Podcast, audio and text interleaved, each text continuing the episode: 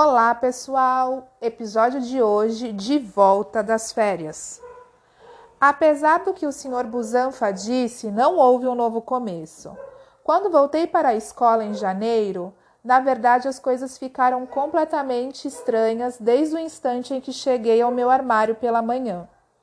Eu estava perto de Amos, que sempre foi um garoto bom e legal, e perguntei: E aí? Ele apenas assentiu com a cabeça, fechou o armário e foi-se embora. Achei aquilo muito bizarro. Então falei: E aí? Ao Henry, que simplesmente olhou para o outro lado sem dar nenhum sorrisinho.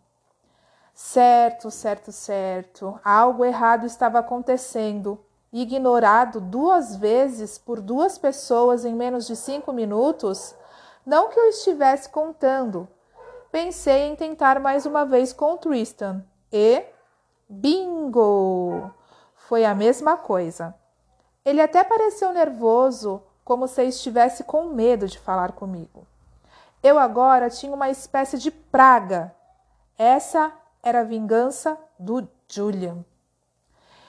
E as coisas foram assim a manhã inteira. Ninguém falou comigo. Ah, mentira! As meninas agiram normalmente. E o August também. Ele falou comigo, claro.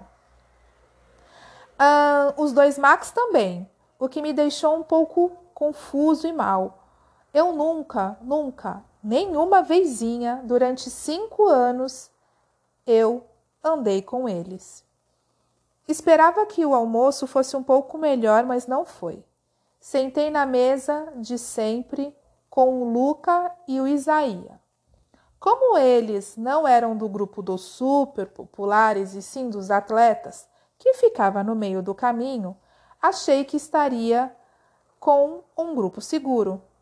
Mas quando falei oi, mal me cumprimentaram, acenaram com a cabeça. Aí, quando foi a nossa mesa chamada para pegar o almoço, eles não voltaram. Vi os dois se sentarem do outro lado do refeitório, não na mesma, na mesma mesa de Julian, mas um pouco perto. Assim, às margens da popularidade. De todo modo, eu havia sido dispensado. Sabia que mudar de mesa era normal no quinto ano, mas eu nunca tinha pensado que isso poderia acontecer comigo.